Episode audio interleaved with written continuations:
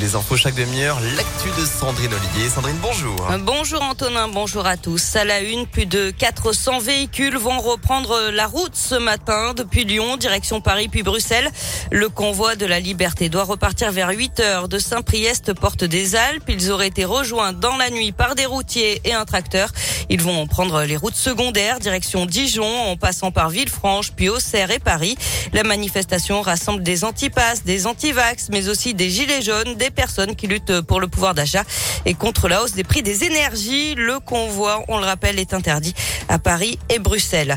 On reste sur les routes et vous serez nombreux à partir en vacances ce soir. Bison futé a le drapeau orange pour aujourd'hui dans le sens des départs. Ce sera rouge demain dans les deux sens dans notre région et vert dimanche.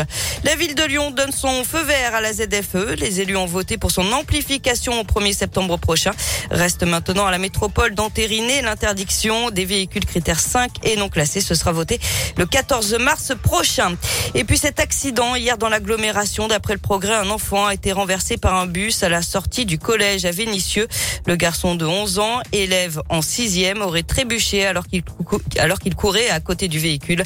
La jeune victime a été transportée à l'hôpital, mais ses jours ne sont pas en danger. Une enquête a été ouverte pour déterminer les circonstances exactes de l'accident.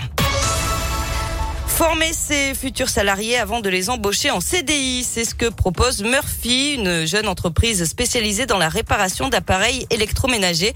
Un secteur en plein boom, mais qui a beaucoup de mal à recruter. L'entreprise a donc trouvé la solution en proposant ses propres formations, six mois de théorie et de pratique.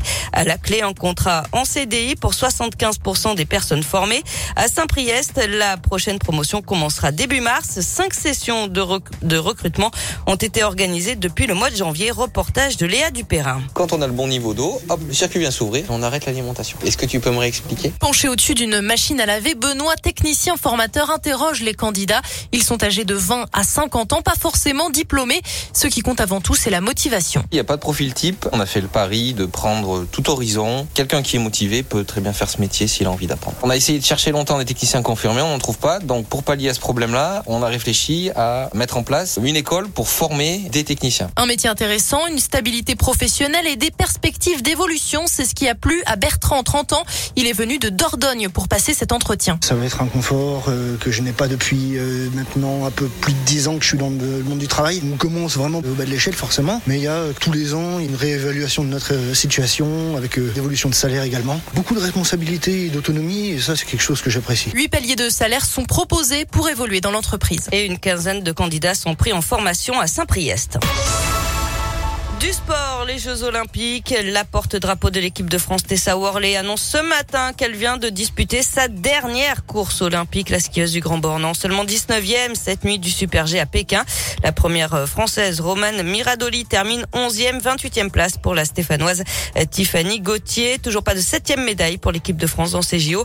Il y aura du ski de fond tout à l'heure à partir de 8h. Trois Français engagés sur le 15 km individuel. Et puis du biathlon et quatre Françaises en lice dès 10h sur le sprint de 7 km et demi. On l'attend, on la veut.